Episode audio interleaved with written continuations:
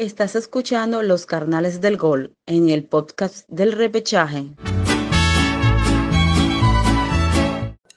Hola, ¿qué tal? ¿Cómo están? Mi nombre es Gabriel, estoy aquí junto a Mitchell, junto a Jesus, ¿no? El profeta ahí del fútbol, ¿no? Que estamos en un nuevo programa, ¿sí? Nosotros, los carnales del gol, ¿sí? Estamos, eh, en, como ya saben, ¿no? Cada jueves, y bien, ¿no? Como dice el título del video, como dice también este, el título del banner, ¿no? Vamos a hablar un poco de lo que ha sido ¿no? este, el título, ¿no? el título del Napoli, este equipo italiano eh, que hace mucho, ¿no? hace más de 30 años que no era campeón de, la Serie A, ¿no? no tenía un escudeto y, y, ahora se da, ¿no? desde la época precisamente de Maradona no se daba. ¿no?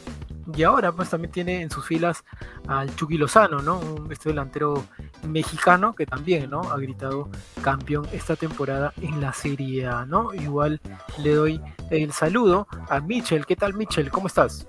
Hola, ¿qué tal amigos? Los que nos siguen aquí por parte del, del repechaje, saludar a, a Jesus, al, muerto líder de, de Gabriel, que, que, nos está acompañando allá desde, desde Perú. Aquí estamos pues para llevarles toda la, información, solamente ahí que, aparecemos, este, que, la imagen de nosotros tres aparece como de esas imágenes de se busca, ¿no? Como parecemos hasta delincuentes. Hay que aceptar que estamos para el perro, obviamente, sí, hay que aceptar que estamos para el perro, pero sí, sí, hay, que mejorar poquito ahí la, la, imagen. Y sí, como dices, ¿no? Un Chucky Lozano, este, campeón de Italia, eh, bien merecido para mí, para, para el equipo del Napoli, que fue el mejor equipo en, en la Serie A, que estuvo jugando mucho mejor, pero pues ya entraremos un poquito más más a fondo y saludo con mucho gusto también a, a Jesus, ahí que nos sigue desde, desde México, Jesus. Sí, sí, desde Meretito Puebla, centro. Vamos por acá y bueno, eh, un saludo a toda la gente que está siguiendo esta transmisión. Y bueno, un equipo de, de, Napoli contundente, el mejor equipo de la Serie A, eh, a menos a nivel local, obviamente quedando esa espinita de lo que fue la Champions League.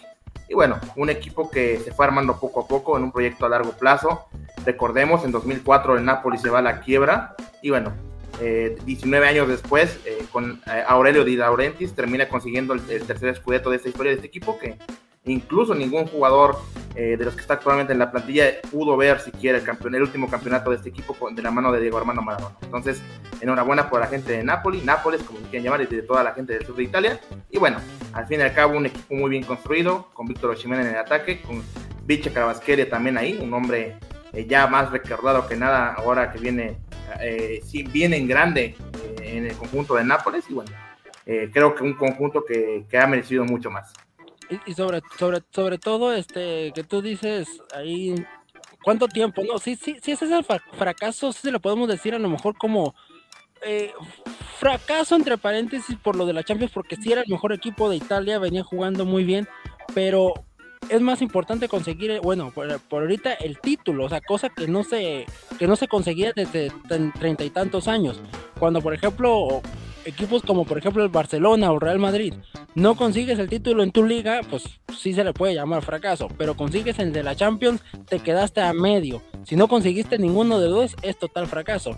Y entender que, por ejemplo, la Juventus en Italia pasó muchísimos años siendo campeón el Inter de Milán, el Milán que iba a la, a la, a la alza, este, la misma Lazio, pero no se hablaba mucho del Napoli y del caso, por ejemplo, de que llega el Chucky Lozano desde Holanda que no era campeón, ahora consigue con otro, con otro equipo eh, de Europa un título muy importante y yo creo que, que, ahorita está la sensación de que Diego Armando Maradona en paz descanse, un dios del fútbol, le está brindando toda la suerte a sus equipos, ¿no?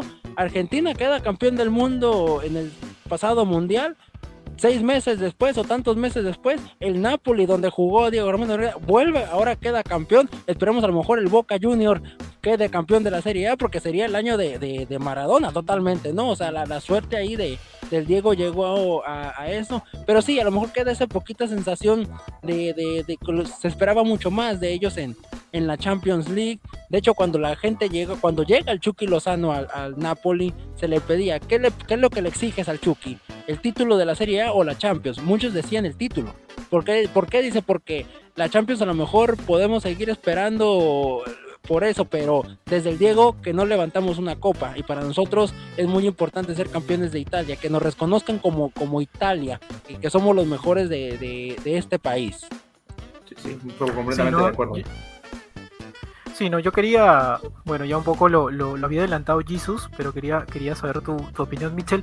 Eh, ¿Cuál es el mérito, no? ¿Qué, qué, qué hizo este Napoli este, para hoy, para quedarse ¿no? con el título, incluso como, como bien tú estabas remarcando, ¿no? y creo que Jesus también en un momento lo hizo, pues no, o sea, un equipo que históricamente no tenía esa riqueza de, salir campeón, ¿no? como es el Milan, como es el Inter, otro, otro multicampeón en Italia, el mismo Juventus, que también lo mencionaste, pero ¿qué, qué, qué tuvo Napoli para, para esta temporada, ¿no? para, para precisamente consagrarse? ¿no? Sobre todo yo creo que la, la, paciencia eh, que se le dio a los técnicos, recordando por ejemplo que cuando estuvo este Gatuso eh, era otro Napoli que, no se le miraba el estilo de juego, que era más rudeza porque pues, conocemos el estilo de, de Gennaro Gatuso cuando fue futbolista, ¿no? Uno de los mejores contenciones, pero bruscos totalmente, que entraba muy a la fuerza y no se le hallaba eso. Ahora, con este eh, técnico le dieron la paciencia, empezaron un poco a poco a un Napoli que nadie tenía la expectativa de que fuera a llegar campeón y nadie tenía la expectativa de que fuera a pelear los primeros lugares por lo mismo. Eh, que se empezó a hablar mucho de, de, la Juventus, de cuántos títulos no ganó la Juventus, ahora el Inter de Milán, que van a la alza desde que tantos años que el Inter no, no conseguía estar en los primeros puestos también, eh, el equipo de la Lazio, las contrataciones que hacían, me parece que ahora hubo la, la, inversión correcta con los futbolistas adecuados y sobre todo el entrenador adecuado para este equipo de, de Nápoles. Intentaron con miles de entrenadores, no pudieron, eh, incluso hasta el mismo Ancelotti, que ahorita está en el Madrid, intentaron con el mismo Ancelotti que fue el que lleva el Chucky Lozano, pero no, no encontraron ese, ese técnico que, le diera esa identidad a este, a este cuadro italiano. Lo, lo hacen con este técnico de la manera adecuada. Hay muchas veces que que las plantillas no te alcanzan para dos ligas. Hay que entender lo que en Europa se juega la Copa, se juega la Liga, se juega la Champions, a las, competiciones europeas.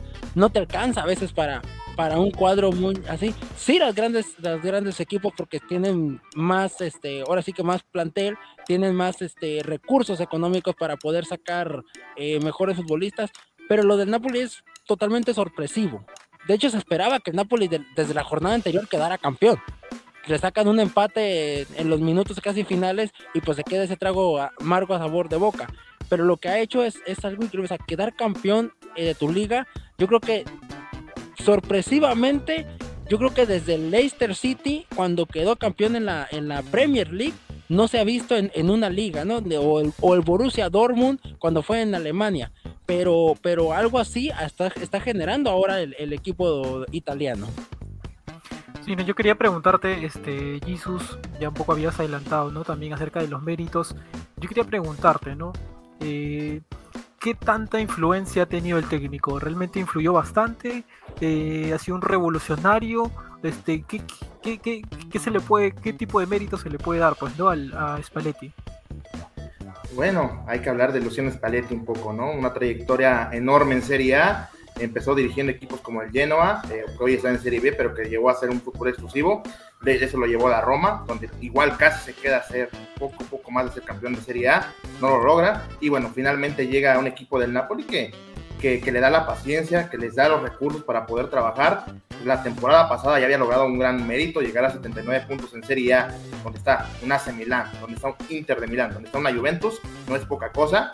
Y creo que este equipo del Napoli obviamente estaba para grandes cosas ya desde antes, ¿no? La gran inversión que se había hecho en, temporadas pasadas, como yo lo mencionaba, el haber traído jugadores poco a poco también y darles ese, ese, ese periodo de, adaptación largo, ¿no? También el aguantarlos, el esperar que rindieran sus frutos, creo que la primera temporada de Chucky Lozano no fue muy buena, que digamos, empezó a acoplarse, a obviamente ahorita fue un poco más, eh, digamos, cumpliendo, pero no, no estando a la altura todavía, pero eh, otro ejemplo sería Víctor Osimén, que también cumplió bastante, bastante rendidor, empezó muy mal su primera temporada, empezó a meter goles y se fue enrachando y se convirtió en el centro delantero que es hoy en día el nigeriano, y bueno, eso acompañado de un par de fichajes sorpresa como son Bicha que no costó más de 15 millones, eh, me, me, parece incluso muy interesante, ¿no? También por destacar, por ejemplo, Kim Min Jae, ¿no? El central coreano, que viene del fútbol coreano, 20 años apenas, 28 si no me equivoco, y primera experiencia en Europa y, primera temporada sale campeón. Entonces hay que, ser, hay que ser claro con este equipo, tiene una historia bastante interesante y creo que el, Napoli trae equipo que ya mucho, mucho tiempo esperaba para ser campeón.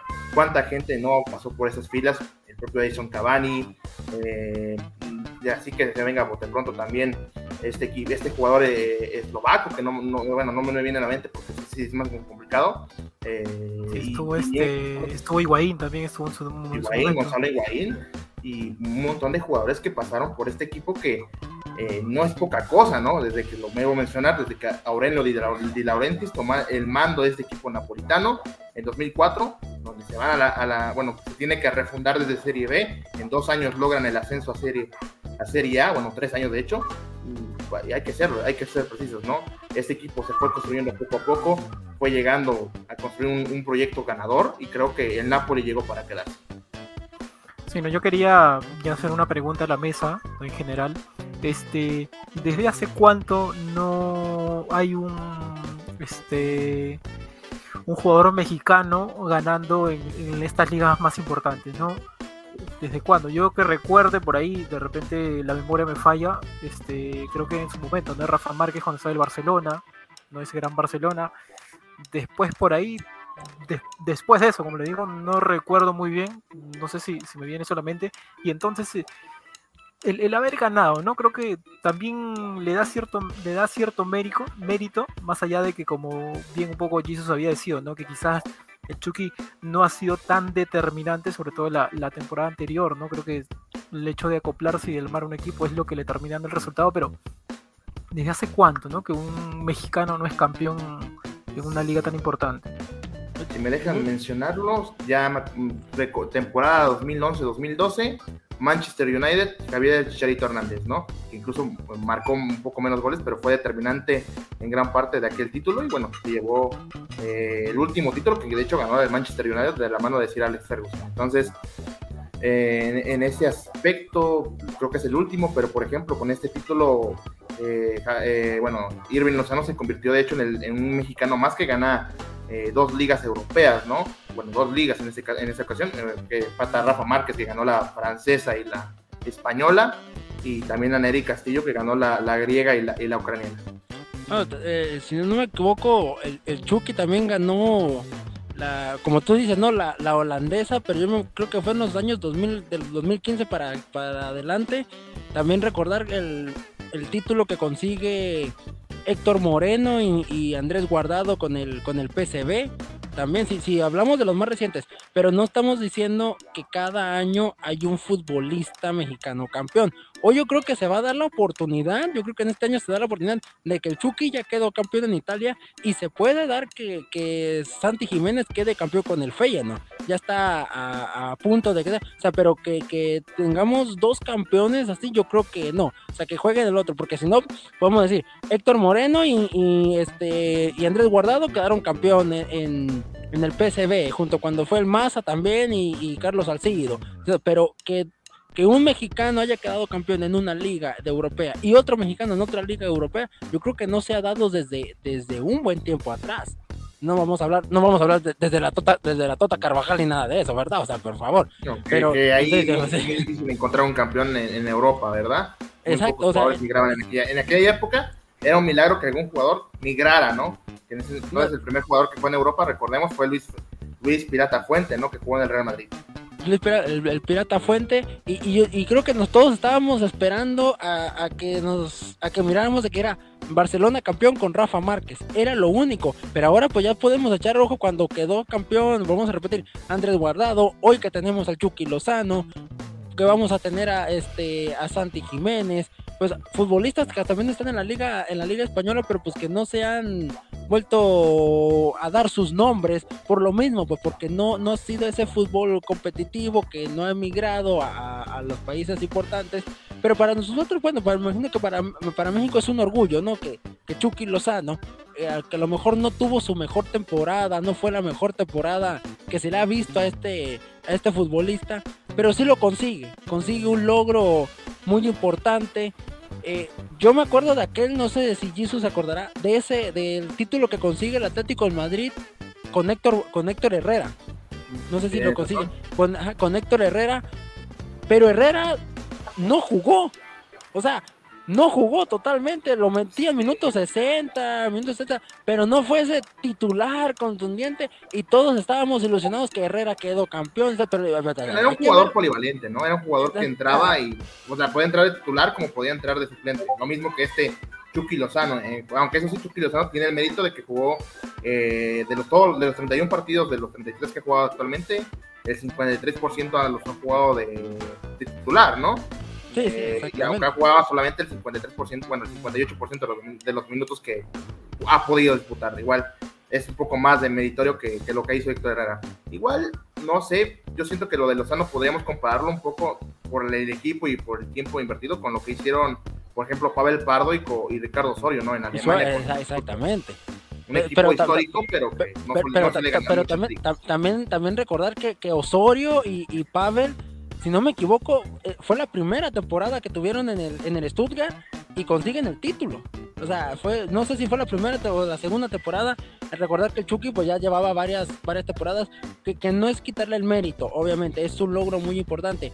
Pero lo, lo acabas de decir tú de este, de este central este, coreano, me parece. Pero llegar a tu primera temporada, quedarte como titular y ser campeón, oye, o sea, estamos hablando de un mérito increíble totalmente, que hay mucha competitividad, hasta el mismo Hugo Sánchez lo dijo cuando, cuando fue al, al Real Madrid, hay mucha competitividad ahí, pero yo como mexicano tengo que tratar de sobresalir.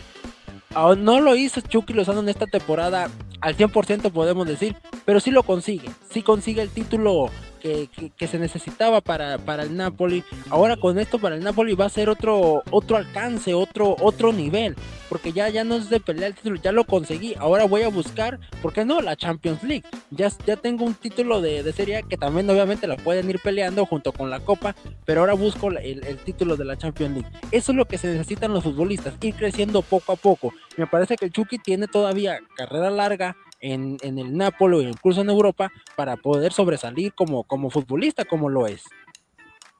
Sí, sí, claro, ¿no? Sí, hay muchos rumores sobre, sobre, Lozano, ¿no? Eh, que podría ir al fútbol español, sobre todo también a la Premier League, que lo están buscando equipos eh, de la media tabla para abajo, pero aún así hay que decirlo, es un, es un gran paso para este futbolista mexicano que obviamente es de los mejores a nivel individual en, selección mexicana y que le vaya bien a él, junto con otros jugadores, como puede ser el, caso de Santi Jiménez, creo que también levanta también un poco la moral para, para lo que viene, puede seguir con selección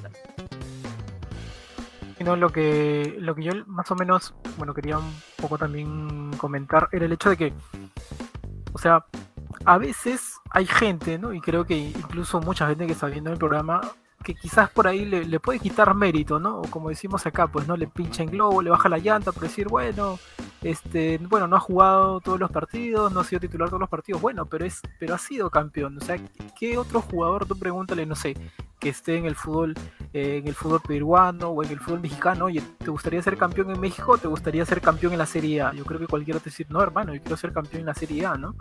Porque es un título que realmente queda, o sea, va a quedar en la historia, ¿no? Más allá de sea lo que pase y lo que pasa en su carrera Lozano, va a quedar en la historia. Que un equipo quizás con no tanta rica historia a nivel internacional termina siendo campeón, ¿no? Yo creo que e, e, eso hay que darle mérito, ¿no? Creo que hay que darle mérito.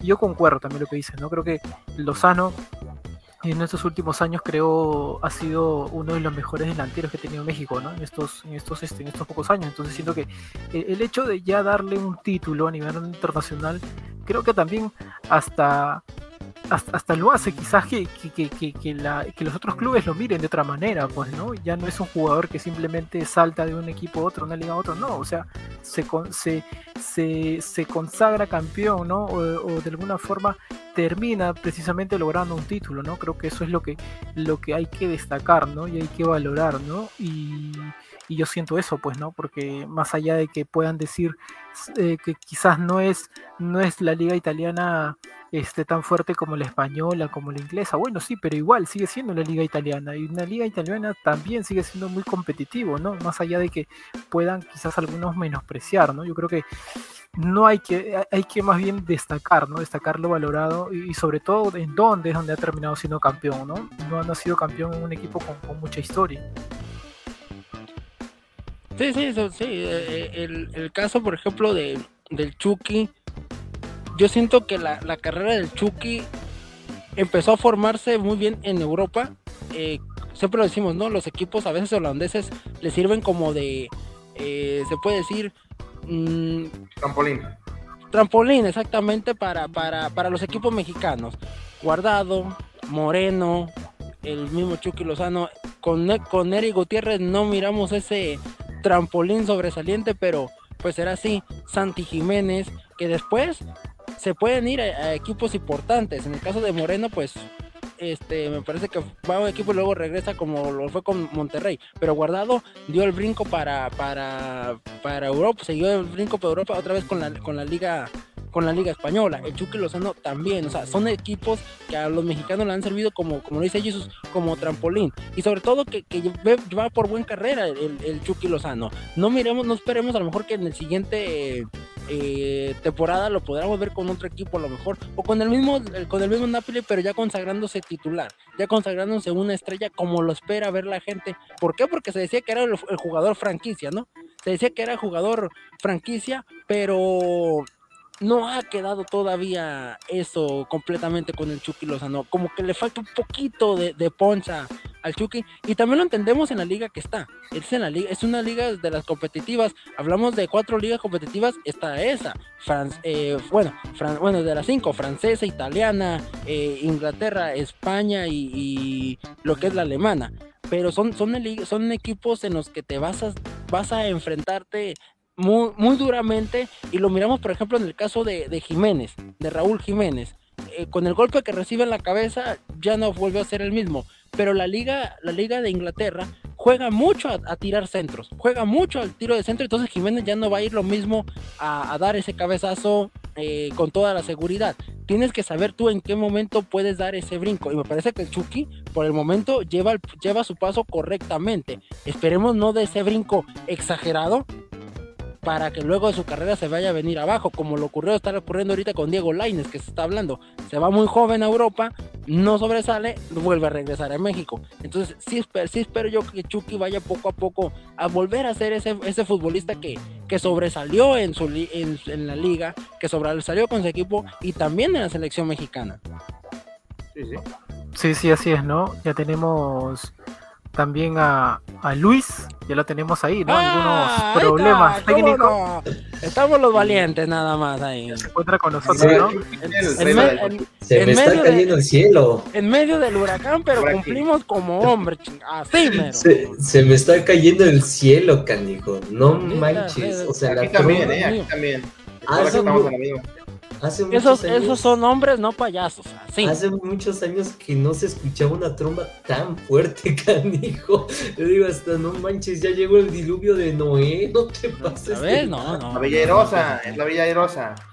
Jesús está enojado. ¿Qué pasó, Jesús? ¿Estás enojado? No, no, no, dirá bien ese guapango, Pachuca la Bella Erosa de mi tierra. No, no, no, horrible, terrible por acá está por ahorita el clima, mm. pero ya estamos de regreso y pues con muchas ganas de estar hablando, ahora sí, comentando sí, un poquito lo que ha pasado. Ahora sí, como buen periodista, pase en contexto porque no tengo idea de qué había pasado. Sí, sí, no, no, no te preocupes, este Luis, ahora voy a voy a dar el pase, simplemente vamos con algunos comentarios, ¿no? De la gente rapidito para continuar con el programa. José Quinteros nos dice saludos amigos, gran programa, gracias por traernos el fútbol mexicano. Bueno, hay saludos para, para José. Valentina Rosas, gran programa, saludos muchachos. Bueno, hay saludos también para, para Valentina.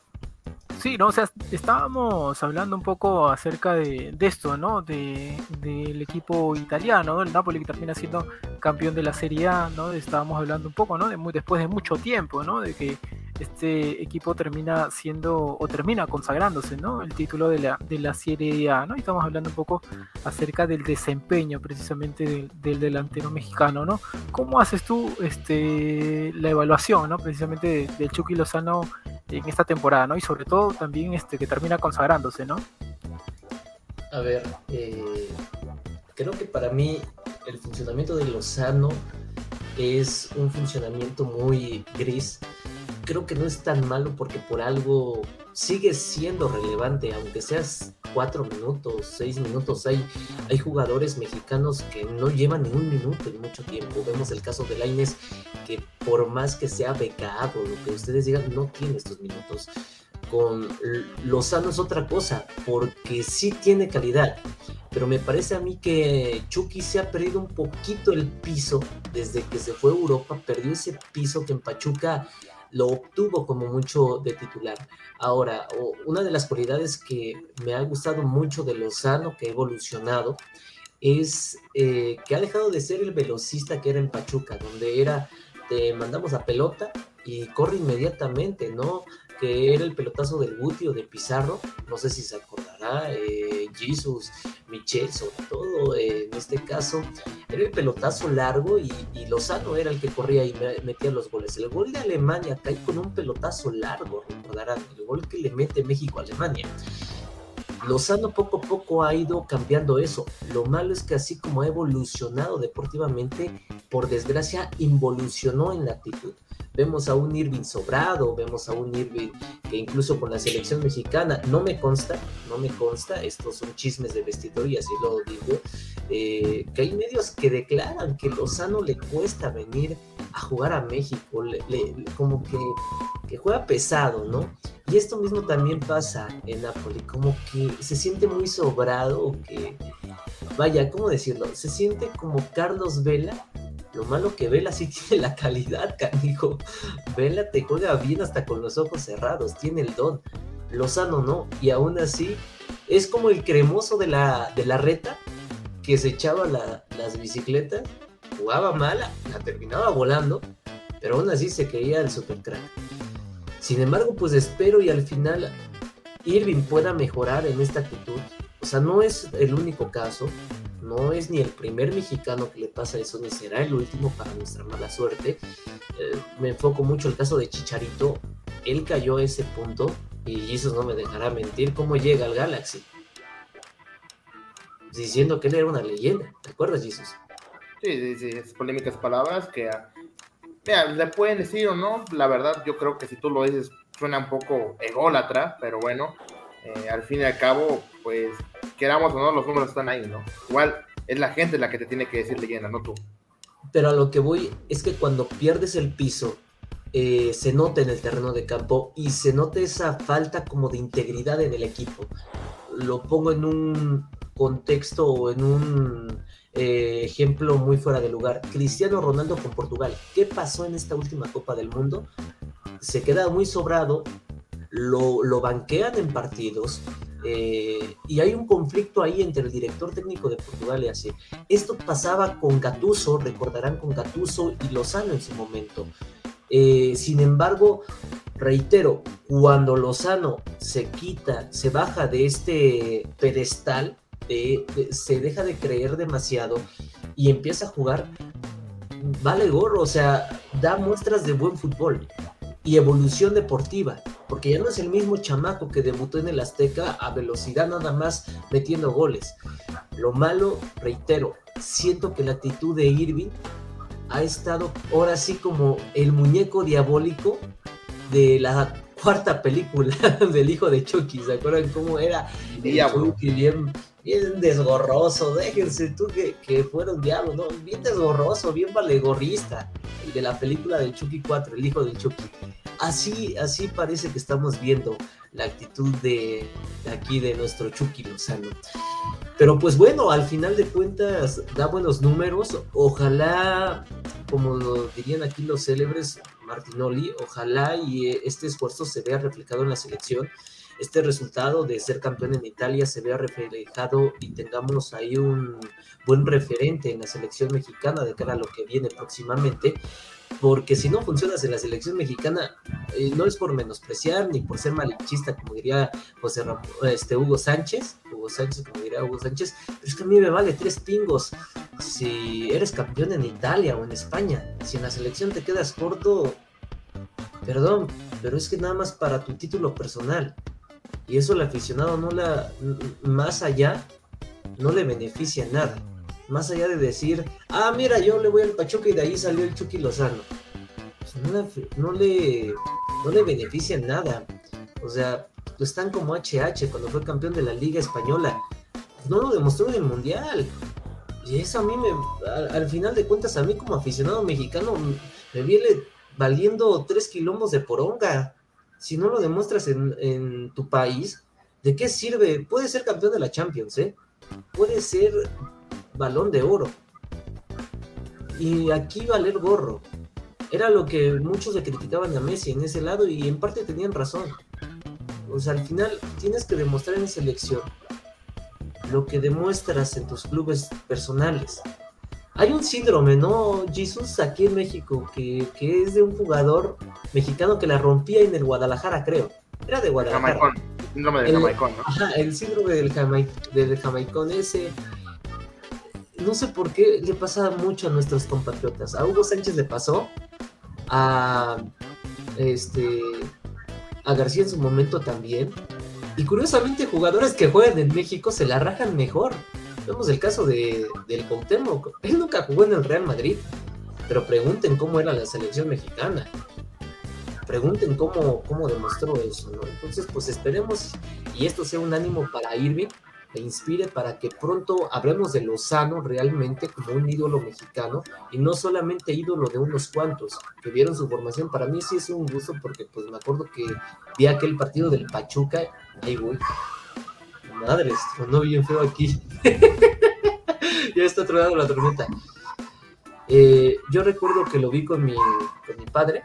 Este, estábamos viendo el partido de la, de la selección, eh, digo, del Pachuca en el Azteca cuando debutó. Y pues ese gol lo grité con mucho cariño. Pero reitero, me imagino que por ejemplo para Jesus, pues no des la misma sensación. Pues para Jesus es un.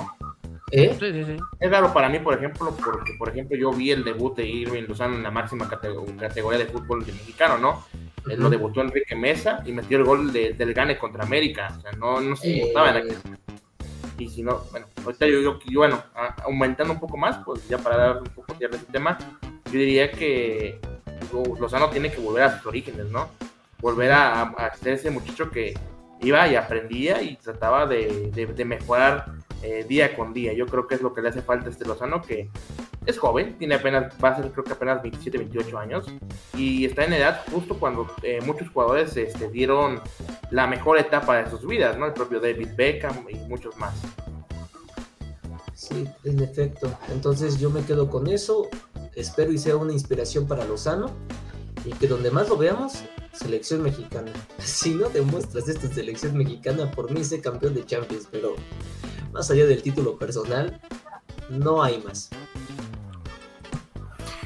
Bien, ¿no? En todo caso, cerramos el tema del, del Chucky Lozano y vamos, pues, ¿no? Con lo que se ha venido dando, el tema de Jesús Martínez, ¿no? Las declaraciones que ha venido dando, ¿no? En estos, estos últimos días, ¿no? Habló mucho del fútbol mexicano, habló de la selección mexicana, habló de Diego Coca, ¿no? Que... No, ya, no va a haber otro tema porque de aquí nos podemos agarrar hasta una hora y hasta una hora fácil hablando de este tema, pero aventar para arriba, ¿eh? O sea, fácil, totalmente. Sí, habló mucho, este, bueno, se lo voy a dejar otros temas a mis compañeros ahí, pero yo me quedo con lo que, que, que le había preguntado este, este, este Paco de Anda, si Diego Coca era la primera opción o era la opción ideal para la selección, él dijo no. O sea, no era la selección, no era el, candidato ideal. Y de hecho, pues se hablaba con los directivos que Diego Coca pues, no pasaba ni por aquí, que Coca iba a ser el, director técnico. De hecho, pues está un eh, compañero de nosotros aquí en el repechaje, Marcelo, al cual le mando un saludo a ese muerto, eh, a Marcelo, que nos decía, es que Coca, ya hay pláticas con Coca de selección. Le dije, es que no, o sea, no quieren a Coca porque lo más probable es que es o es Almada de Pachuca o era el Piojo porque pidieron un proyecto o un plan, este, para e- eh, a ellos dos les pidieron un plan para ver qué, cuál era tu su futuro con la selección. Y de repente de la noche a la mañana aparece Diego Coca. Sea, aparece Diego Coca tal y, a todos nos sorprendió y hasta nosotros también porque dijimos, es que no era el candidato. Sí, es que quedó bicampeón, pero hay que recordar que no era un equipo de Atlas como el de la Volpe, ¿eh? No era un Atlas como el de la Volpe que, que sobrepasaba a todos, que tenía una estrategia de juego ideal.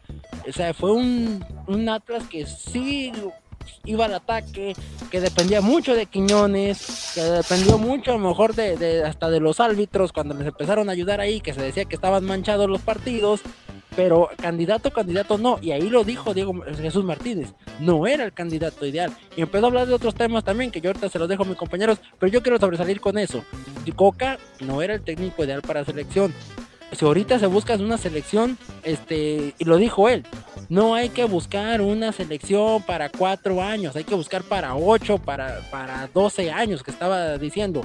Yo en particular, no buscar una selección para cuatro está bien, pero sí buscar una selección para ocho años porque ahorita no vas a tener eliminatorias. O sea, no te vas a preocupar tú porque, porque México o estar con el Jesús de la mano para que México clasifique al Mundial, porque el, Mundial está clasificado. Entonces, desde ahorita agárrate un proyecto para ocho años, pero con un entrenador que sepa llevar jóvenes. No estamos llevando las mismas vacas sagradas del Mundial. O sea, empieza a llevar jóvenes desde ahorita. El hecho de también quería este, transmitir la, pregunta precisamente a la mesa, ¿no? Lo que ha hecho Michel el hecho de, generar esto, ¿no? De mencionar de que Coca no estaba en el radar, no estaba en esa primera lista, por así llamarlo, ¿no? De, los nombres a, ser director técnico de la selección mexicana, genera este tipo de, división, por, así decirlo, quizás en la hinchada que quiere a Coca y los que no quiere, genera ese malestar. A ver, eh, a ver. No, no quiere ni a los futbolistas. No, no, no, no, pero... A ver. O sea, no. Eh, empiezas tú y, luego yo. Vale, vale. Yo me quedo con algo similar, al igual de la que menciona Michel, pero yo me quedo con algo que viene un poco más atrás, ¿no? La parte de pensar primero en el perfil de, los, de la gente que va a estar encargada del, del área de dirección deportiva.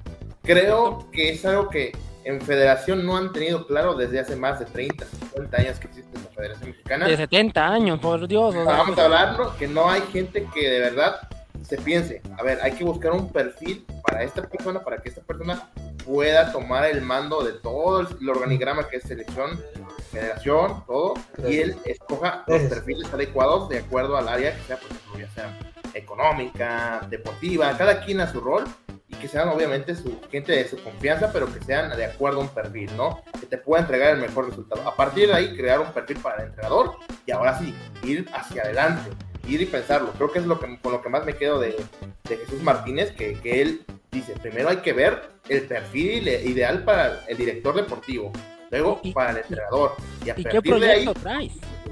Y, eso es lo que más me, me agradó de, de, de, esta mentalidad de Jesús Martínez más allá de los baches que tenga, que obviamente tiene también, digamos, sus proyectos por ahí, sus situaciones extra cancha, no me dejará mentir Luis Ángel, hay muchas cuestiones por ahí, el Tuso Gate, obviamente, el tan famoso Tuso Gate, pero más allá de eso, ¿eh?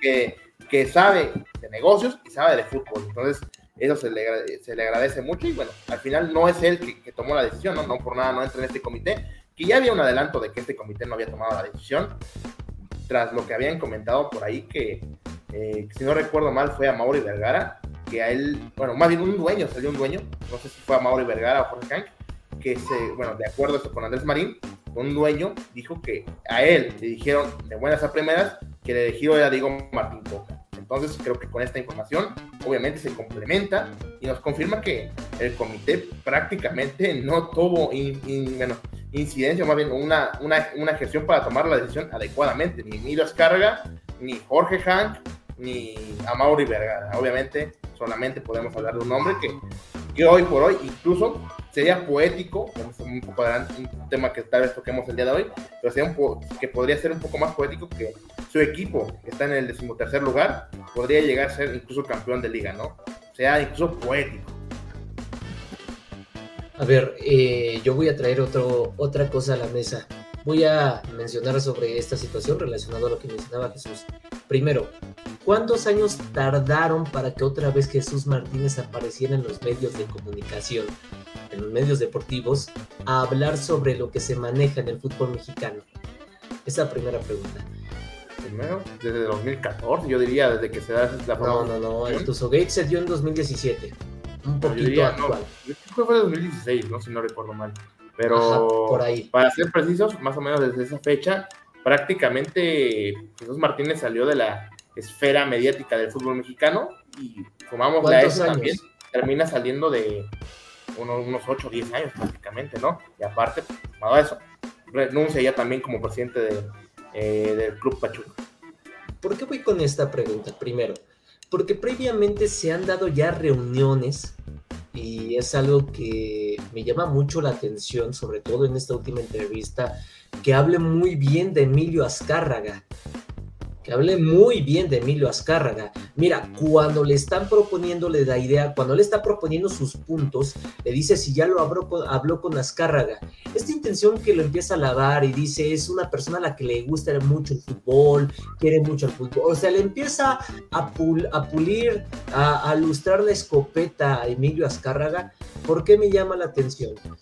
¿Quién pone a Coca en esta situación? Es obvio que hay un bloque, hay dos frentes.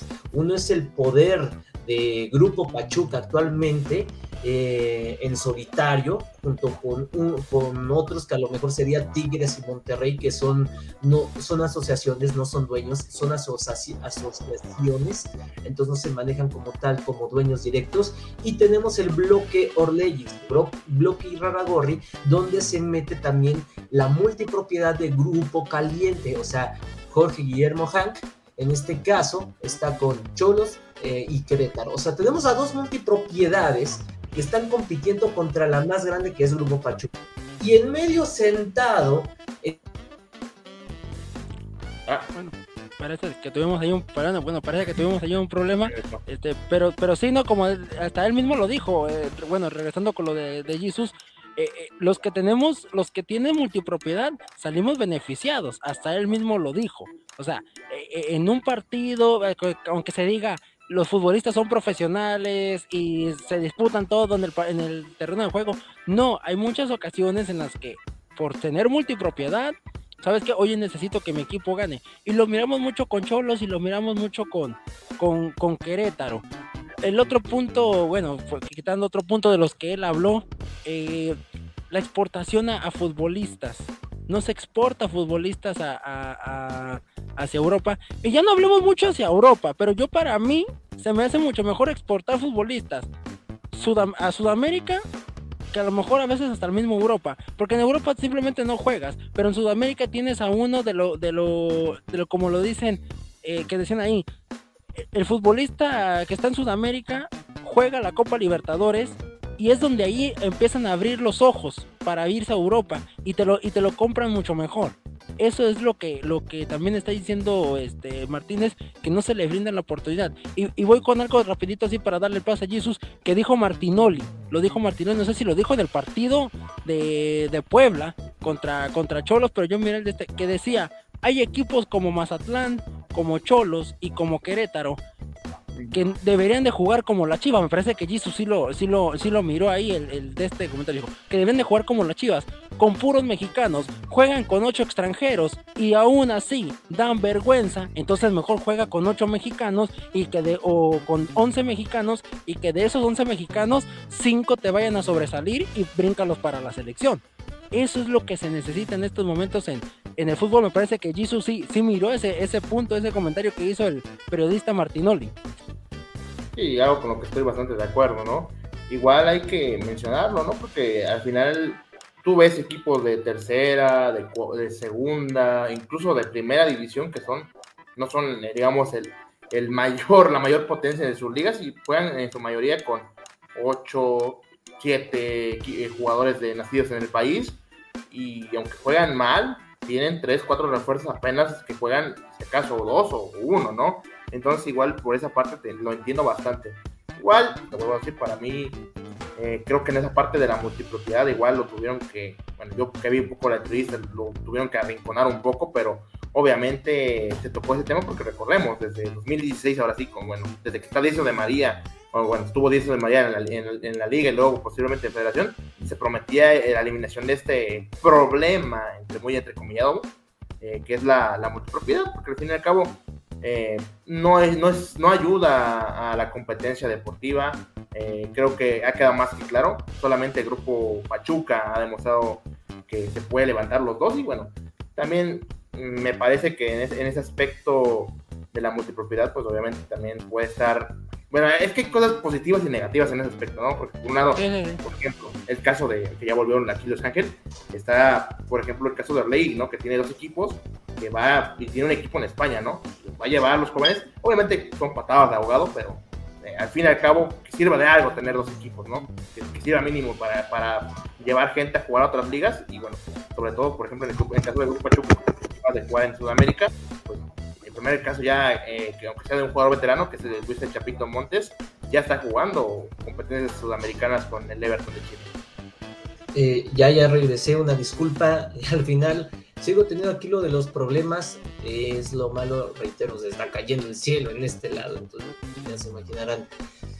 En lo que iba con la analogía de este lado, volviendo al punto, mientras están las dos multipropiedades, los dos bloques peleando, en medio está América, Televisa, sentado en el trono, observando cómo se pelean estos.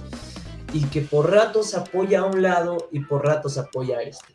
¿Por qué menciono todo esto? Me llama la atención que hoy Jesús Martínez esté ventilando todo cuando una vez que lo hizo, se lo echó Televisa.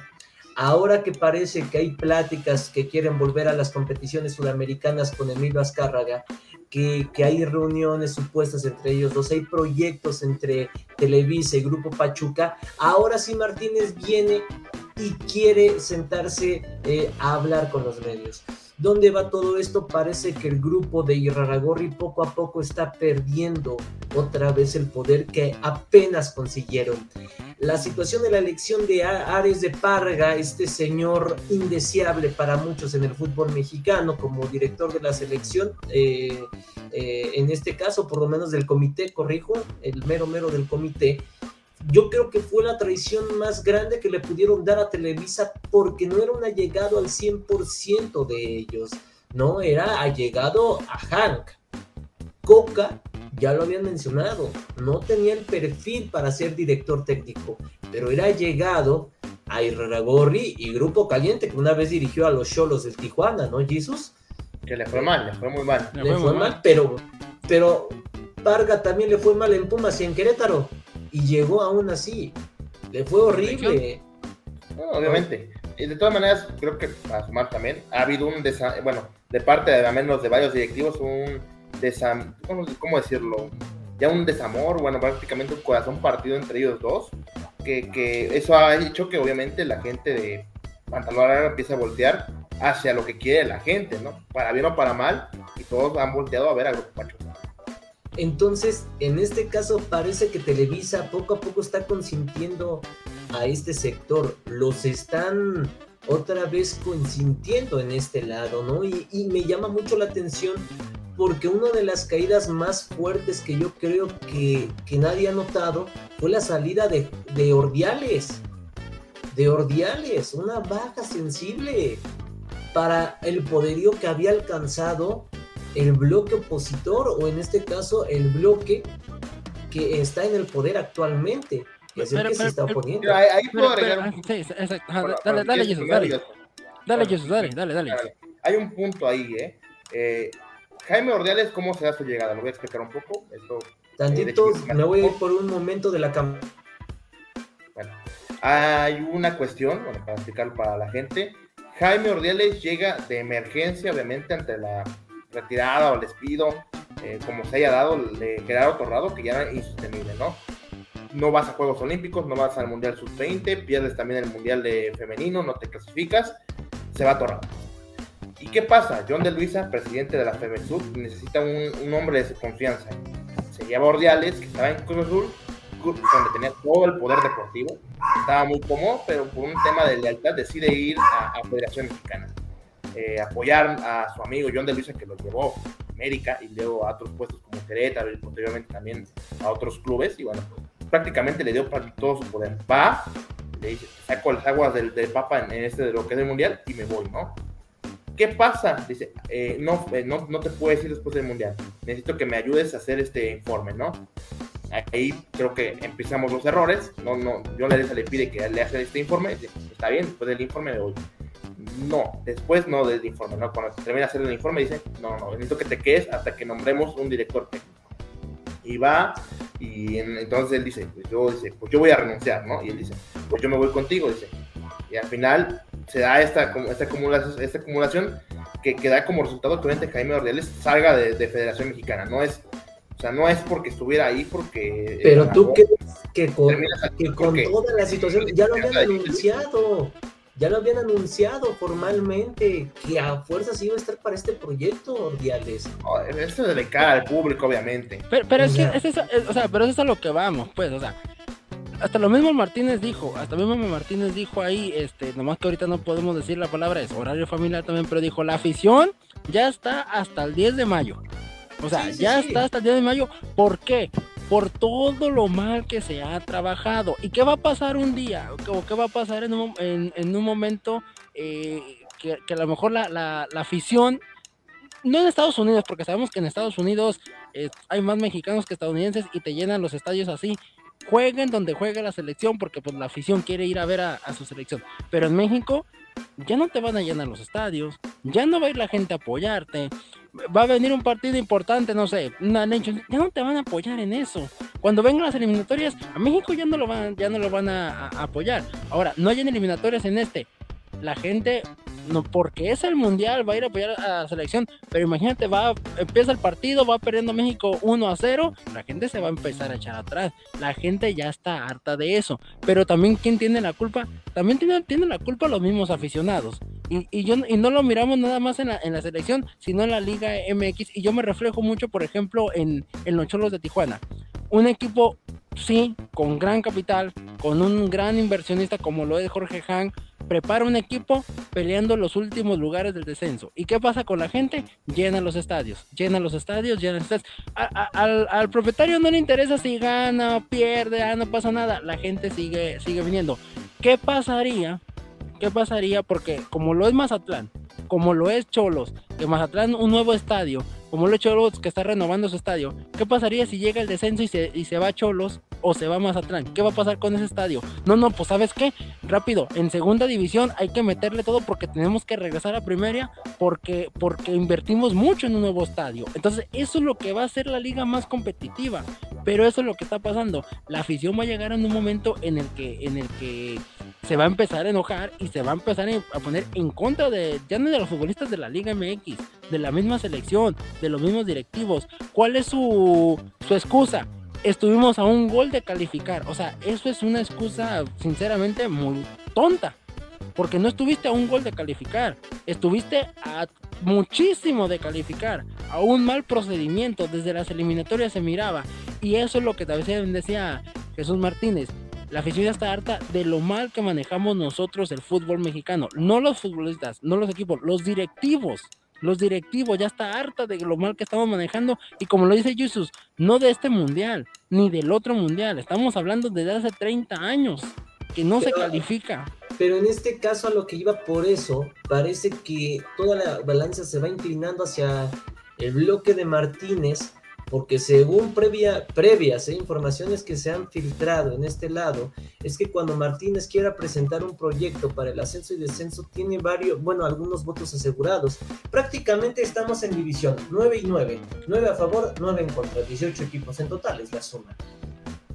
Realmente o sea, porque todos podemos hablar y soltar el verbo como lo hizo Martínez y decir, no, es que la gente ya está hasta la coronilla y todos aplaudiéndole y eso. Pero ¿hacia dónde se está yendo la solución realmente? Porque parece, o sea, al final Irarregorri lanzó su proyecto junto con todo, con todos sus achichinques, con todos sus lamebotas, el, el Iraragorri, donde ahí está el, el arrastrado de Amaury Vergara, que bueno, su padre se, está, se estará revolcando en la tumba, el padre de Vergara se ha de estar revolcando en la tumba, pues bueno, quién sabrá Dios. Eh, pero pues al final, si este bloque no cede y dice, a ver Martínez, ven, ayúdanos en este proyecto, vamos a hacerlo como tú quieres, porque quieren imitar el proyecto de, de, de Tebas, Jesus, de lo que hay en España, Martínez lo ha dicho, lo dijo ahorita con su proyecto, que él lo ve con muy buenos ojos, sacó mucho el tema de, de España y Luis Tebas, incluso alabando mucho a esta bebé, ay Jesús, ay Jesús, ya está enojándose, capaz si ya le está inventando la mamá. ¿Me, si me dejas decirlo, sinceramente, eh. Tebas out, peor presidente de las cinco ligas de, todo, de toda la, todas las ligas europeas, el peor, ¿eh? Solamente un punto en evitar que los clubes se endeuden, todo lo demás, compraron. Pero, pero al final otro de los proyectos es el fortalecer el descenso. Me llamó mucho la atención un proyecto en singular que decía Martínez que era las transmisiones hacia la liga del ascenso y descenso, algo que a lo mejor nunca se había topado, o sea, no se había tomado en cuenta porque, a ver, eh, realmente los, los medios, Televisa, TV Azteca, solamente era Televisa el único y TV Azteca solo en las liguillas tomaban muy en serio la liga de ascenso antes. Jesus, no me dejarás mentir, antes de los miles y diversos medios de comunicación deportivos aquí en México, ¿cuántos topaban la liga de, ascenso mexicana? Jesus, ya se me durmió como guardián. Si, no me equivoco, si no me equivoco, como tú dices, era Televisa y TV ya, se me durmió como guadiana. ¿Te acuerdas, Jesus? A ver. diga, a ver, por ejemplo, yo que recuerdo cuando era... ¿Cuántos, ¿Cuántos seguían la liga de ascenso realmente todos los ocho días? Todos los ocho días, incluso los duelos entre semana. Hubo una vez un partido que se acabó hasta las 12 de la noche aquí hora del centro de México, que fue un cimarrones, nunca se me olvida. ¿Cuántos medios había realmente? Cuando todavía había ascenso-descenso, ¿eh? hay que decirlo, era complicado seguir la liga de, ascenso y descenso, obviamente, bueno, la liga de ascenso, la primera A, como se llame, eh, dependiendo de la época, pero eh, hay que decirlo, no era muy seguida. O sea, había equipos que no contaban con una televisora o con algún medio para transmitir sus partidos. Y yo recuerdo incluso ver un Toros Nesa, que era una final de ascenso, ¿eh? Contra otro equipo, si no recuerdo mal, era Tijuana o León. No, no recuerdo bien cuál de estos dos, o uno, uno otro, pero era una final de, de ascenso la que perdió de, hecho Toros Nesa. Eh, si no recuerdo mal, ADN 40, ADN 40, que es un canal que no muchos siguen, no todos tienen acceso a él también. Entonces era complicado seguir y muchos otros se quedaban incluso sin cadena, ¿no? Por ejemplo, Indios de Ciudad Juárez cuando descendió se quedó sin cadena televisiva y, solamente importaba la final muchas veces. Recuerdo que por allá de 2009 eh, la final era lo, único que se transmitía, por ejemplo, ¿no? Fue Venados de, o bueno, fue Mérida contra Tijuana, bueno, contra Tijuana, que al final creo que ninguno de los dos ascendió. Entonces, a mí me llamaba mucho la atención y por qué me llama esto la atención del proyecto. Suena bastante interesante porque, a ver, ya estamos teniendo fútbol en los jueves en la noche. Siguiente itinerario, ¿qué les parecería? Arranca una jornada más de la Liga MX, con ascenso y descenso ya postulados. Tenemos jueves en Televisa y Tebasteca tres partidos. A las 3 de la tarde, bueno, 3 de la tarde para la merienda. 3 a 5, 5 a 7 y de 7 a 9. Tres partidos. Cerramos con el partido de la Liga MX el Estelar de 7 a 9 de la noche. Digo, de 9 a, a 11 de la noche. Siguiente día, lo mismo, tomamos el mismo itinerario, salvo acá ahí solamente vamos a, a, el primer partido. 1 a 3, 3 a 5 y 5 a 7. Me dicen, los horarios están muy locos. Saben, antes en la Liga MX, cuando era serio y, y muy consumida en los torneos largos, me comentaba, por ejemplo, mi, padre que veía mucho la Liga MX antes por las quinielas y demás, habían partidos a la una de la tarde, 12 del mediodía. Aquí en Pachuca se jugaba en el Estadio de Revolución al mediodía, era casi de tajo. Entonces, hablar de un horario a la una, de 1 a 3, de 3 a 5 y de 5 a 7 para cerrar ya con 7 a 9 y 9 a 11 con la Liga MX, llamaría mucho la atención para el aficionado que se quiere enganchar, sobre todo tomando en cuenta las casas de apuesta, que esa parte es creo que la que actualmente mueve al aficionado adulto mexicano. Las casas de apuesta, Caliente, Progol, eh, B3, etcétera. Todas estas casas de, de apuesta podrían aquí moverle con la Liga de Ascenso demasiado, demasiado. Patrocinar a la famosa Liga de Ascenso. O sea, estamos viendo el negocio y lo deportivo. Si esto no llega, el aficionado mexicano ya lo demostró gritando a Guillermo Ochoa. En Estados Unidos le están gritando el prohibido a los, a los equipos rivales para que estén vetados. Quieren vetar a la selección, la propia afición mexicana. Quiere vetar los Estados Unidos. Si, con, si en el partido amistoso contra Estados Unidos no se dio el dicho grito, el susodicho, fue porque realmente aquí México ya no lo merecía. Entonces, bien decía ahí mi, mis padres una frase, ¿no? En su momento. Todo se dice a su momento, no cuando ya pasó. Eh, entonces, no, no habían reunido la furia necesaria. Casualmente, no sé si hasta Estados Unidos le bajó al juego a propósito para evitar eso, no lo sé, se puede dar a mal pensar. Pero poco a poco el aficionado mexicano se está hartando de esta selección. Y un día la propia ficción va a ocasionar que o veten a la selección mexicana o le empiecen a peligrar el negocio a, los directivos.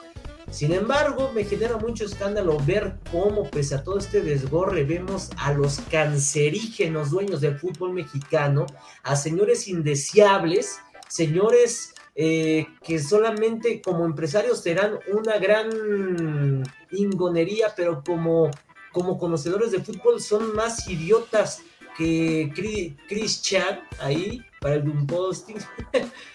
o sea, realmente Ricardo Salinas Pliego, perdón, perdón, pero ese dueño sabe de fútbol lo que yo sé de química realmente horrible ese señor. Nefasto. El dueño de Mazatlán, que nomás cada vez se la pasa fracasando su equipo, último de la general. No hace nada más que burlarse de lo que los critican. ¿Por qué? Porque no hay ascenso y descenso. Si hay un equipo que tiene que desaparecer es Mazatlán y a este señor sacarlo de la mesa directiva de fútbol. Ok, ¿y por qué, por qué el fútbol por qué este, Morelia dejó es, pues, dejaron la franquicia de Morelia y se fue a Mazatlán. Mazatlán es una ciudad o el, estado, eh, pues, eh, bueno, su estado es un, es un estado futbolero. Claro que no. Si tú nos hablas allá de Mazatlán, rápido que también te miente el béisbol.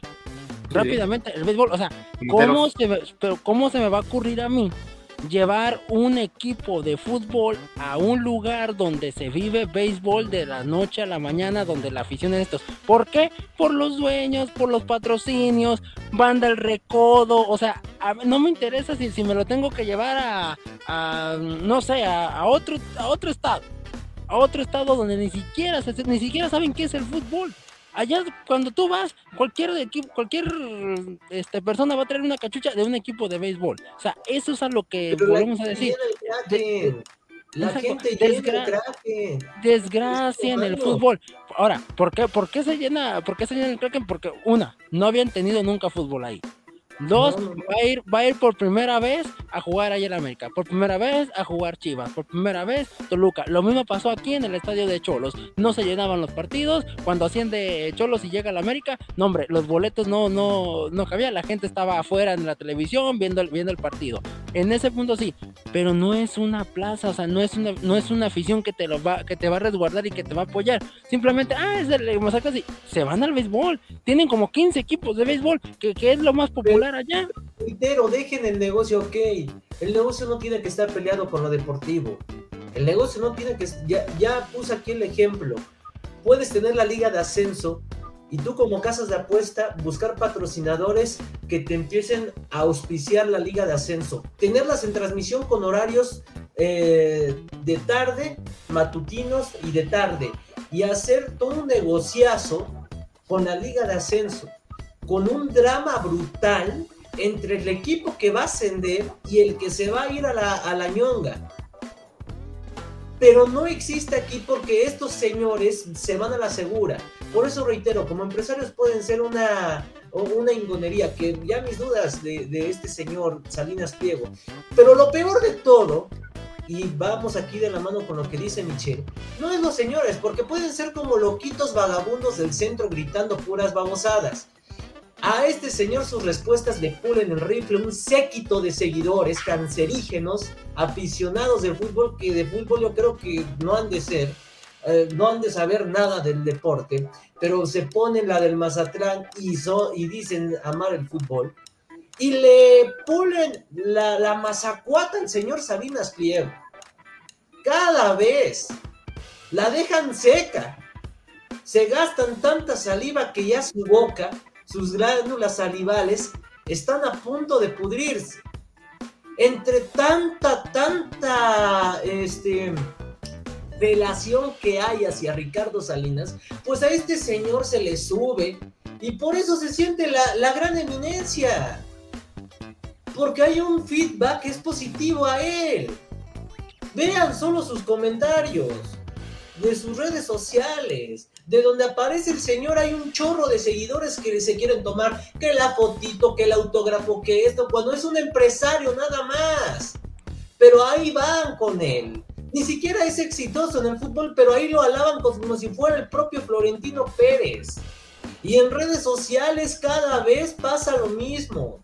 Por eso este señor no cambia. Y así como pasa con Pliego, pasa con Iraragorri, con Hank y con quien tú me digas con quien tú me digas, porque el aficionado mexicano es así, porque le gusta agarrar ídolos de papel. Yo creo que debido a la situación económica en la que se vive, porque nosotros somos, igual aquí en México, incluyéndome, somos una clase media baja, aspiracionista, diría el presidente, hacia, un, hacia una riqueza mayor, hacia viajar en yates, en helicópteros, pero no podemos. Entonces nos queremos colgar en la vida de, de estos señores. ¿Va relacionado? Sí, porque debido a que este señor cada mañana lee pura felación, pura pulida hacia él, él se siente que es la gran ingonería y no cambia nada. Y por desgracia, así como él, los demás dueños están allí. Y por desgracia, así como eso, el fútbol no cambia. Puede llegar Martínez con el proyecto más efectivo posible. El que nos pueda hacer hasta campeones del mundo. Hasta el que nos pueda hacer campeones del mundo. Pero gracias a estos señores de pantalón largo, no está. Y lo peor es que se lo dices a Ricardo Salinas y a lo mucho te llama endejo o, te mienta la madre, o manda su psíquito de, de pelafustanes, de achichincles, a, acosarte en redes sociales. Ya hasta mete a la televisora para que investiguen tus datos personales de quién te está promoviendo, si hay un político que te está pagando, y te amenazan con sacarte en una entrevista a cadena nacional. Esta es la calidad de este señor nefasto del fútbol mexicano, Ricardo Salinas Pliego, dueño del Mazatlán, parte importante, fundamental del bloque Después, después de esto, Luisito ya no entra a, las, a, los, a los eh, establecimientos de Electra. Eh, eh, primero que nada, el repechaje y los canales del gol nos hacen cargo de las palabras. No, no, no, no, no, ahora las sociedades se la derramas. ¿Cómo, todo, anunciado, todo anunciado aquí va, va en responsabilidad del mencionar. Sí, ¿no? Jesus, Jesus agarra y lo tira a Luis al, al mar y dice, bueno, aprende a nadar, ¿no? Y dice, ya, salvate tú. un poco de... no nos hacemos responsables. Eh, el único que dijo fue este güey, o sea, el único que dijo fue, el de acá, ¿eh? O sea, el del otro lado, el de acá, el de acá, el de acá. Nosotros no tenemos nada que ver. ¿no? es que aquí el que se aventaría el desgorre es Gabriel. Este, al final pones eso, por favor, no nos hacemos responsables de las palabras de acá, entre paréntesis, de Luis, ahí nada más, por favor. Gabo. Sí, bueno, no, no hay problema, ¿no? Creo que es el, es el sentir, ¿no? Creo que a veces hay ciertos, este, ciertas personas, cierta afición que también quizás siente mucho lo que, lo que tiene este Luis en estos momentos y a veces no tiene cómo explicarlo, a veces no tiene cómo decirlo, no tiene cómo manifestarlo, ¿no? Y creo que a través de Luis creo que han dado, pues es eso, ¿no? Que hay mucha gente que, quizás se siente también identificado, ¿no? Con lo que piensa Luis. Yo también, ojo, ¿ah? también hay aquí mucha dirigencia en el fútbol peruano eh, que, no saben manejar un club o que a veces son más empresarios que directivos de un equipo de fútbol y, y también hay que decirlo, ¿no? Creo que a veces hay gente que, o a veces hay personas que están detrás de, de, un club que lo que buscan es simplemente rentabilidad, ¿no? Y no les interesa ningún otro tipo, otro tipo de, de objetivo, ¿no? Como lograr el éxito deportivo, ¿no? Con el, el ser campeón o, o, el por qué no, no pelear en un torneo internacional, creo que eh, pasa mucho, ¿no? También aquí en el fútbol peruano, ¿no? Pero nada, se nos, se nos quedó corto el tiempo, de verdad hubieron muchos temas que queríamos eh, hablar. El Nada más pero... yo aclaro una cosa. A ver, ustedes dos que están, no, están acá. A ver, ustedes dos. A ver, a ver, porque si ya, ya, ya, desconéctalo porque no, nos van a bloquear aquí. Simón, entrenador chico, mediocre. El tiempo me sigue dando la razón y me lo seguirá dando. Siboldi es un entrenador mediocre y siempre lo será. Sí, sí, Creo que tomando se, el, jugando tres partidos, dirigiendo tres partidos, conocieron un no. Importa, no importa, Claro. Alonso, se... el Turco Mohamed fue campeón, Diego Alonso lo mismo. Sí, con una creo temporada se, de trabajo más, ¿eh? Se, se desconectó Luis, ya no lo escuchamos a Luis. Este, bueno, está, esto, bueno, está bien. Eh, no, no, hay problema y todo. Es medio. Sí, no, este, la final, la, la, final, bueno, así rapidito, nomás de que la final que estábamos hablando de la final de la de la Conca Champions que califica León y, y, el FC Dallas que decíamos no un formato que ya está adecuado para que un mexicano y un estadounidense se enfrenten y pues León le da la sorpresa a Tigres y le gana 3 a 1 que ojo yo no sé si no sé si, si empezamos a decir como lo dijo este Miguel Herrera pero yo sí voy a ese punto un Tigres que para mí ya es un equipo viejo. Sea, ya son claro, futbolistas, si son futbolistas viejos y que a lo mejor lo que le afectó, este sigue con Siboldi todavía, acá por Madrid. Todavía yo creo que lo que le afectó es que el proyecto que tenían era con Diego Coca. Sale Diego Coca y empezaron a ver cómo le hacemos y no se levantó totalmente este el cuadro de Tigres. Eh, yo no critico a lo mejor a, a Ciboldi, eh, es un gran técnico, va, quedó campeón con, con, Santos, este para mí que tenía muchísimo, Muchos proyectos, muchos proyectos este con con algunos eh, equipos, cuando estuvo con Cruz Azul, para mí que lo hizo bien, pero pues ese último partido que se le se recuerda contra, contra Pumas, sí. contra Pumas Digo, nomás, nomás no, no lo, no lo hay pudo. Que, hay que recordar que incluso ya Pablo Aguilar recordó que hubo un directivo que bajó, entonces si bien Cibolit no tuvo, hay que decirlo, valor de aquí abajo para poder decir no, ¿Sabes que yo renuncio? obviamente. Uh -huh terminó pagando los platos rotos de ahí, de tal vez de ¿Sabes, algo ¿Sabes qué? Ahora, a mí como si, si, fuese director técnico me hacen eso, ¿sabes qué? Mijito, ahí te ves. Te dejo no, tu no. y aviéntatela tú como con, seas. cachetada, con guante con cachetada blanca, ¿no? Gano el torneo y me voy como los grandes. Exactamente, porque no, no, no, me, no me dejan trabajar, que lo, fue lo, como lo hizo también el, el, turco, ¿no? Este, queda campeón con América y se va, ¿por qué? Porque dicen, pues me están poniendo muchas trabas, muchos peros, pero me retiro como, como campeón. Yo siento a lo mejor que con este técnico, es un técnico preparado, o sea, es un técnico capaz, pero a lo mejor yo lo que, a lo que miro aquí en el punto personal es, no, le entregaron un equipo pues sálvalo como, como puedas. Exactamente, avéntatelo como puedas. Es un bocho sin, sin tunear. Exactamente. Ahora, si se le da la continuidad para el siguiente torneo, pues él, él ya va a formar su equipo, a ver, él ya va a tener su, su, cuadro, él ya va a tener su cuadro y pues a lo mejor ahora sí, vamos a ver los, sus siguientes resultados, en lo que va a salir. Con el cuadro, volvemos, volvemos, volvemos, volvemos a repetir. Volvemos a repetir. porque también fue un equipo malo. Aquí también porque es un equipo malo. Vamos a repetirlo de, vamos a repetirlo de Cholos. Vamos a repetir lo de Cholos. Compra jugadores, pero mm, sepa qué le ocurre al cuadro. Yo, yo no sé si es los, los, directivos, yo no sé si es este, ya no, digamos, el, el, el director técnico, arriba. Porque de, desde ese cuadro de Cholos, desde ese equipo de Cholos que quedó campeón con Mohamed en aquel lejano 2012 para acá, ya no se ha visto ese cuadro, ya ni siquiera se ha visto ese cuadro que digas tú, juega muy bien. A lo mejor cuando Miguel Herrera lo tuvo como líder, pero que llega hasta las semifinales, pero que juega muy bien, juega sobresaliente, tiene, ya no hay nada de ese cuadro de Cholos. Sí, tenía la, todavía tenía la posibilidad del repechaje, ¿no? O sea, cuando dirigía a Siboldi estaba el repechaje. Deja tú que seas campeón o no, entrar al repechaje. Siboldi es malo, es que ya es malo Siboldi.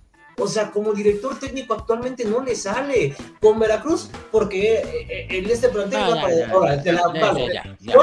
pasó lo mismo. Cruz Azul fracasó en la semifinal porque no tuvo ni siquiera los tanates para decir, si me tocas mi alineación, yo renuncio. O, o sabes que yo me hago un lado, o al contrario, me revelo y como dijo Jesus, soy campeón y me largo del club. O sea, no es posible. A Se ver, fue pero, para pero, descartar- tú, tú lo acabas, tú lo acabas- tú lo acabas de hay que decir decir. una cosa, ¿eh? Hay que decir una cosa sobre Siboldi, ¿no? A ver, fue un gran paso sobre Santos que terminó de manera lamentable por una cuestión extra cancha. Sí, sí, sí. Luego va a Veracruz donde fracasa rotundamente, pero obviamente todo derivado, obviamente toma un, toma un barco que está para, para hundirse, lo toma como quiere y bueno, termina fracasando. Ah, Cruz muchos, Azul arma un equipo ganador junto, bueno, junto con lo que qued- quedaba de Ricardo Peláez y finalmente va con Tijuana, no le va bien, ahí sí, te doy la razón, no le va bien y por último ¡Epa! va con Tigres, va empezando y no podemos juzgarlo porque al final iba a ser un- una bomba que le iba a explotar o al Chima Ruiz o al que viniera después de él. Yo creo que es muy temprano para juzgar lo que vaya a hacer el Chima Ruiz. Bueno, Chima- me estoy confundiendo, miren. Este, Robert Dantes y Waldi en este paso con Tigres, porque no, no estuvo en temporada, él no Pero, pero, A ver, pero, o- o si pero, pero, a ver, pero, ¿qué pero, por ejemplo, por ejemplo, voy a, voy a, voy a apoyar a, voy a apoyar a Jesus. Pero, por ejemplo, estuvo a, a punto o a nada de llegar a una final de Sí, Copa- digo, pues, sin tener nada, sin tener nada preparado, es órale, avéntatelo y a ver cómo le haces. Estuve cerca de, de llegar a una final. Está para está va a pelear el repechaje.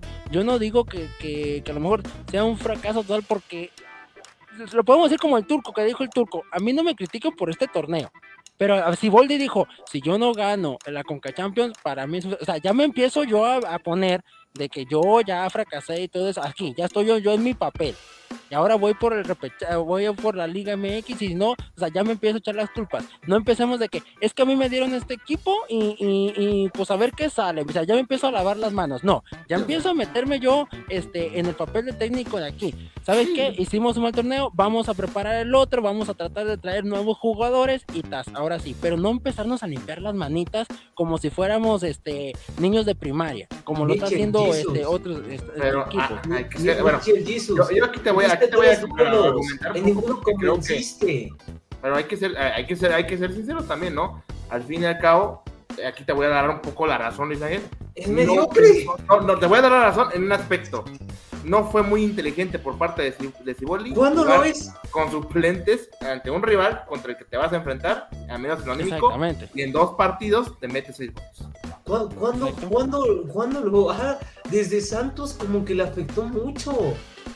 ¿Cuándo lo ha Pero- sido a partir de entonces? No, no, no. Pero vol- volvemos a, bueno, volvemos a decir, No digo que la- sea la- chico. la- las vacas, sagradas las vacas sagradas de. Tigres.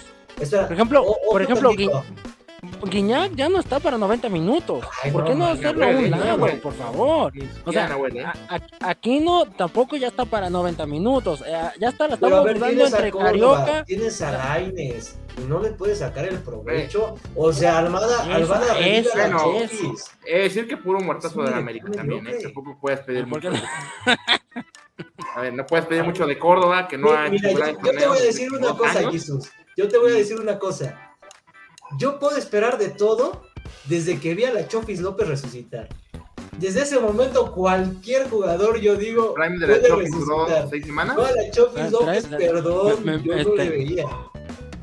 Se- Seis semanas, este, mu- muerto me- medio seis años. ¿Qué me estás diciendo? No, no, no, por eso yo digo que el Prime, Prime, su Prime duró seis semanas, ¿no? Marcando goles, después Pachuca. Y, y después, y después, está, ¿no? y después, ahí va como el dólar, ahí va como el dólar, Sí. ahí va como el dólar. ahorita vamos a ver porque viene de una lesión. Estuvo Pero fuera. ve- ve- por- veremos, ¿no? Igual no tienen a Romario, no tienen a Paulino de la Fuente, va a ser interesante. Pero, pero, a Pero- lo que, a lo que voy es eso. O sea, desde que Chofis demostró que puede tener destellos, al único jugador que nunca voy a esperar nada en mi vida es a Roberto de la Rosa. Pero eso quién sabe.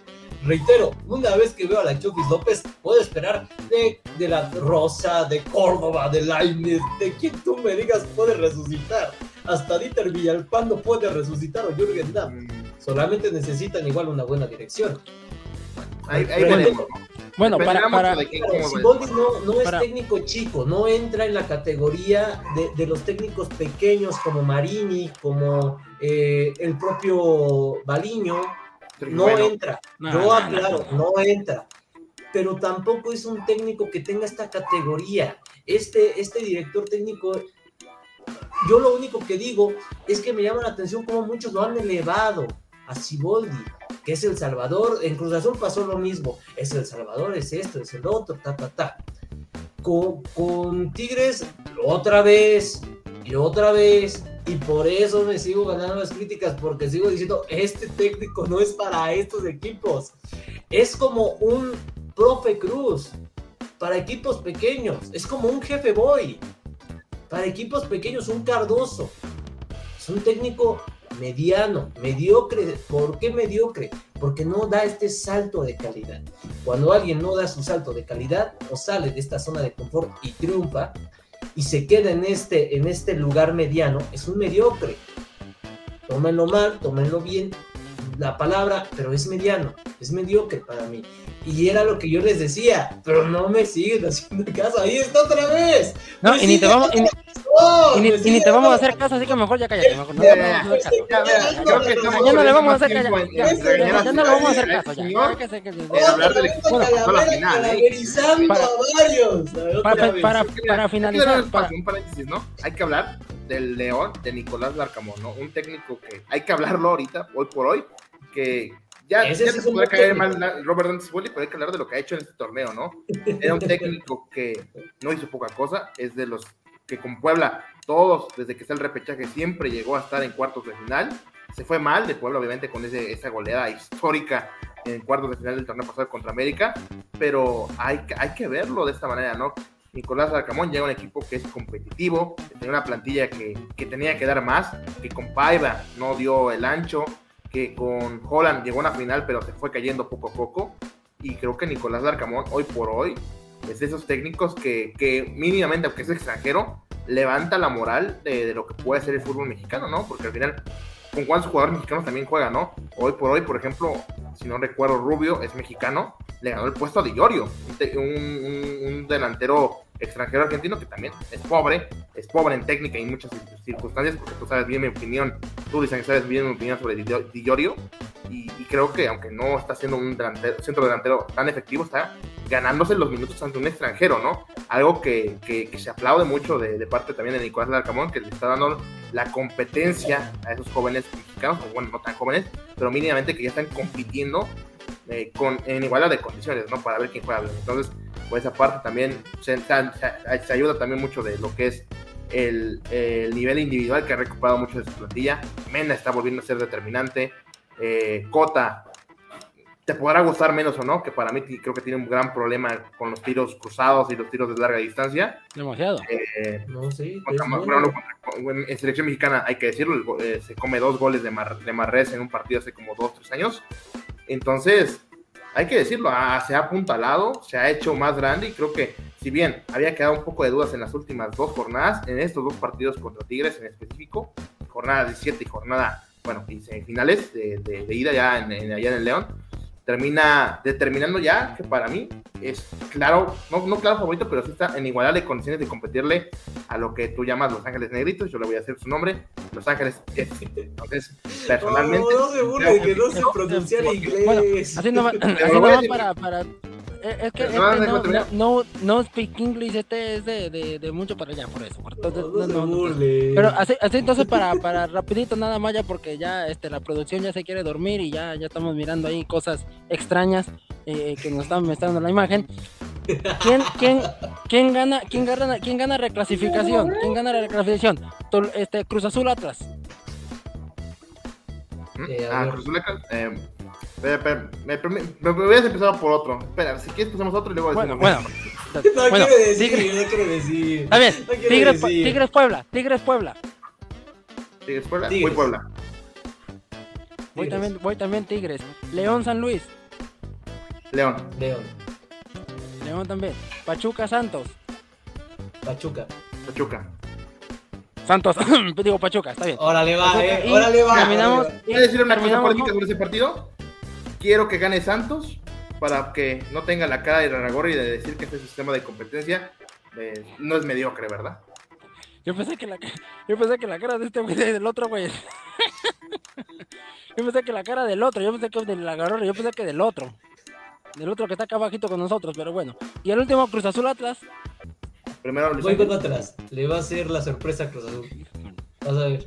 Le va a hacer la bendita sorpresa al Cruz Azul. Es complicado, porque por un lado creo que es el partido más, más, más, más parejo de, la, de todos, cualquiera puede llegar a pasar. No es, no, es- no es por querer, no es por Y quererle no tienen a el- Furch. O sea, no- o sea, para mí, Eh, es otra. Furch es como, es como caminar, el es caminar con, una, con la pierna izquierda. Para mí, prácticamente. Yo creo que- Entonces, Yo creo, yo creo que de los, de los cuatro partidos el más, más complicado, ¿no? Para mí, el, el Cruz Azul Atlas, yo creo que es el más, más complicado. Gabriel, favorito, juegan Gabriel. similar, juegan similar y creo que yo voy a dar mi voto de confianza. También entra un poco aquí el corazón, pero bueno, vamos con, obviamente, la maquinita, por favor. Bueno, Gabriel, para, mí, el, eh, para mí el firme candidato es el América, ¿no? Que lo he venido siguiendo, más o menos visto su juego, el América, ¿no? Que puede ser repechaje. Ah, de, de estos, de estos, este. Tigres, Tigres Puebla, Tigres Puebla, Tigres Puebla, Tigres ¿quién? Puebla, como el, me quedo con el Tigres. Tigres, León, León San Luis, Mm, me quedo con León. León, Pachuca Santos, entiendo si quieres decir Santos, no hay ningún problema. No, creo, creo, creo en Luis, le voy al Pachuca. Creo que, también, va- creo, que, creo que también se va a llevar la, la victoria de Pachuca y el último Cruz Azul y Atlas. Yo creo que es el más complicado. ¿no? Cruz Azul y Atlas. Ese, ese lo veo parejo. Mm, ya, me voy por Cruz Azul. Recordar que, le si, recordar que si hay empate se va a penales directamente eh, aquí en, en esto, pero adelante Gabo. Bien, ¿no? En todo caso, cerramos el programa el día de hoy. Nos hemos extendido, nos hemos extendido mucho el día de hoy, ¿no? También por los temas que ha habido, ¿no? Temas picantes también ahí que siempre genera precisamente el debate, ¿no? Agradecerle a Michel, agradecerle a Luis, agradecerle a Jesus, ¿no? Y toda la gente que nos acompañó el día de hoy. Ya saben, los carnales del gol, estamos todos los jueves en todas nuestras redes sociales como el repechaje y también a ellos, ¿no? A W Deportes, ¿no? Tanto a Jesus como a Luis, ahí también nos pueden encontrar. Ellos todo, todo sobre eh, el fútbol mexicano también, son unos especialistas y, sobre todo con todas las transmisiones de los partidos, ¿no? Ellos también les traen ahí.